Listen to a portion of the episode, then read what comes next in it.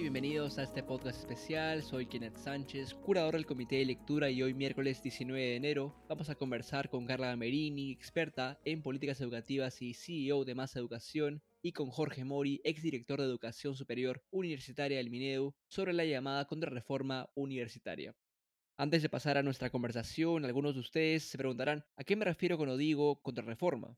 Pues con esta frase me refiero a los proyectos de ley del actual Congreso que atendan contra la reforma universitaria y contra la SUNEDU. El Pleno del Congreso votará sobre estos proyectos en los próximos días o semanas, la fecha aún está por definirse. Carla, Jorge, creo que un buen punto de partida para esta conversación sería conocer en qué consiste exactamente la reforma universitaria. Cuéntanos, Carla, qué es esta reforma y qué cambios introdujo al sistema nacional universitario. La reforma universitaria es una de las políticas educativas que ha sido sostenible en el país. Hace seis años inició y su objetivo era garantizar la calidad de la educación que los universitarios, tanto universidades públicas como privadas, están recibiendo. Para ello se creó SUNEDU, que es la superintendencia encargada de supervisar y garantizar esta calidad se exigen condiciones mínimas, básicas, a las universidades que debían cumplir. Estas condiciones eran relativas a infraestructura básica que debían tener, como espacios donde los estudiantes deben estudiar, también condiciones de currícula, es decir, una currícula que sea pues apropiada para la etapa universitaria, pertinente para cada eh, especialidad y además que promueva un poco la investigación, etcétera, y para lograr esto se les da pues un plazo extenso a las universidades y se les ha exigido a las que se les ha aprobado la licencia que efectivamente mejoren sus condiciones y garanticen que los estudiantes reciban la educación que necesitan y merecen para su desarrollo profesional. Antes de la reforma universitaria, teníamos una entidad que era la encargada, digamos, de garantizar esta calidad, que era la ANR, la Asamblea Nacional de Rectores. Sin embargo, esta Asamblea Nacional de Rectores, como su nombre lo dice, estaba formada por los mismos rectores de las universidades. Entonces tenías a un garante de calidad que no era externo a los dueños y rectores mismos de las universidades, por ende tenías este juego de juez y parte. SUNEDU retiró esa posibilidad y puso un órgano garante más allá de los dueños o rectores de universidades. Claro, y como mencionas, esta reforma tiene ya varios años. Jorge, cuéntanos cuáles son los principales resultados que nos ha dejado la reforma universitaria hasta ahora. Bueno, definitivamente eh, el sistema universitario ha cambiado a partir del proceso de reforma. Un claro ejemplo es la denegatoria de 51 universidades de un total de 145 que se presentaron. ¿Eso qué quiere decir? Que en este momento en el país existen 94 universidades con condiciones básicas de calidad, de las cuales 46 son públicas y 48 son privadas. Definitivamente que los resultados ya a nivel de investigación, de mejora académica, son muy sustanciales a partir de este quiebre y de esta, este piso mínimo que le hemos llamado el sistema eh, como licenciamiento. ¿no? Sí, y las universidades que fueron denegadas han tenido oportunidades también para poder acceder a esas credenciales, ¿no? Por ejemplo, recuerdo haber visto el caso hace poco de una universidad en Ica, ¿no? Que, que tuvo su licencia denegada, pero ahora la ha conseguido. Todas las universidades públicas y privadas con licencia negada se pueden volver a presentar al proceso de licenciamiento. Claro. Pero ¿qué ocurre? Que la SUNEDU ha elevado la valla como corresponde. Entonces, ahora se funciona bajo lo que se conoce el modelo 1.5. Entonces, una universidad fue denegada con el modelo 1.0, pero si quiere volver a presentarse, tiene que cumplir el 1.5. Entonces, la Universidad eh, Nacional San Luis Gonzaga de Ica, que es la primera universidad con licencia negada que se ha vuelto a presentar el proceso de licenciamiento y lo ha logrado, lo ha cumplido este modelo 1.5, ¿no? Justamente esta es la valla que eh, las universidades privadas con licencia negada no quieren cumplir, que se están afanando, digamos, en querer golpear a la SUNEDU y al proceso de reforma para evitar tener que cumplir estos estándares más exigentes. Sí, y justo de eso vamos a hablar ahora, la contrarreforma.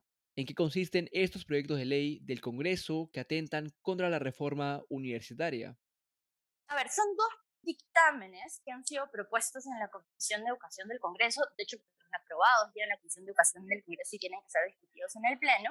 Y estos dos dictámenes, primero, buscan, por un lado, darle una segunda oportunidad, entre comillas, a las universidades con licenciamiento denegado.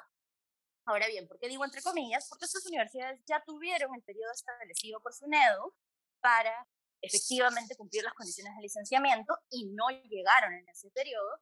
E incluso por pandemia, a muchas de estas universidades les fue extendido de dos a tres años más claro. ciertas condiciones de cumplimiento. Con toda esa extensión, no, digamos, están eh, contentas, por decirlo así, y quieren volver a lo anterior. Entonces quieren volver a tener una segunda oportunidad, una otra, otra oportunidad en realidad, para licenciarse. Sí, Pero, ¿cuál es el problema con esto? Que quieren licenciarse bajo las antiguas condiciones y quieren entonces más y más oportunidades en lugar de mejorar su calidad. Ese es uno de los dictámenes. Entonces, por eso decimos que va en contra de la reforma, porque no va en beneficio de los estudiantes, sino en beneficio de lo que las universidades básicamente les conviene.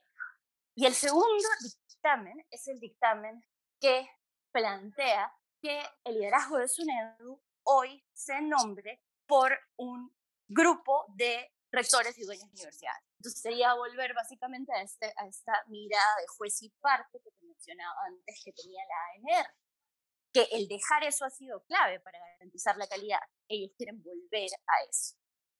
Sí, claro, es autorregularse, hay un conflicto de interés. ¿Hay algo que se pueda hacer para evitar que estos proyectos de ley dañinos para la reforma universitaria sean aprobados?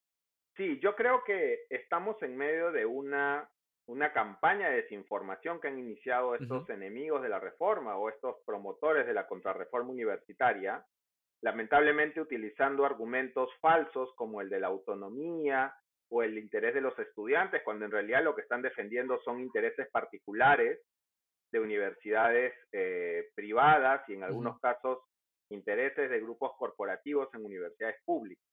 Entonces, la ciudadanía, por supuesto, al estar atento y no dejarse manipular por estas campañas de desinformación, ¿no? De los, de los promotores o dueños de estas universidades con licencia negada. Y creo que es muy importante también explicar muchos aspectos de la reforma universitaria que justamente a veces por ser muy técnicos no se permiten entender a la ciudadanía, ¿no?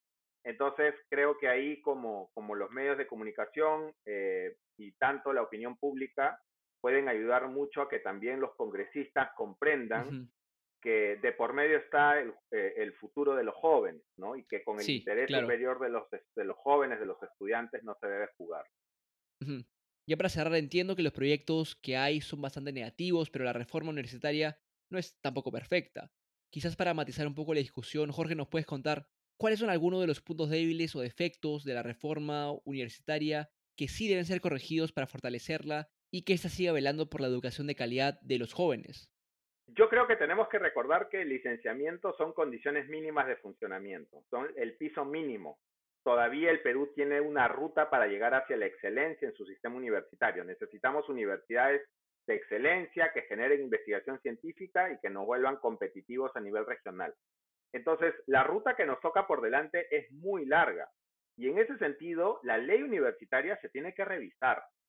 La ley universitaria en realidad tiene muchos aspectos que se deben mejorar.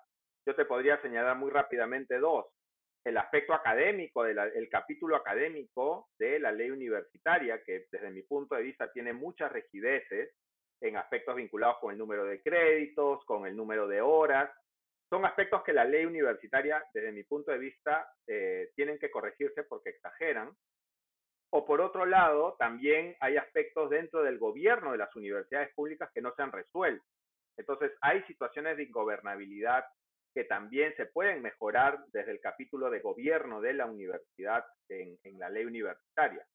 Nosotros, cuando, cuando estábamos en el Ministerio de Educación, teníamos cerca de 30 artículos de la ley universitaria que debían ser revisados, pero revisados y mejorados en esta lógica de llegar a la excelencia lamentablemente a veces hay grupos de interés que más bien nos quieren regresar al 2014, cuando en realidad lo que nosotros tenemos que estar pensando en el 2030, ¿no? Y cómo tu ley universitaria la corriges porque hay que corregirla, pero en una lógica de seguir avanzando y seguir mejorando la calidad del sistema universitario. Muchas gracias Carla y Jorge por su tiempo para esta entrevista y por ayudarnos a entender más sobre la reforma universitaria y los proyectos de ley que atentan contra ella. Gracias, Kenneth. No, gracias a ti, Kenneth, y un saludo al Comité de Lectura. Bueno, eso ha sido todo aquí en este podcast especial del Comité de Lectura. Este episodio fue producido y editado por Daniela Meneses y por mí, Kenneth Sánchez. Nos vemos en un próximo podcast. Hasta luego.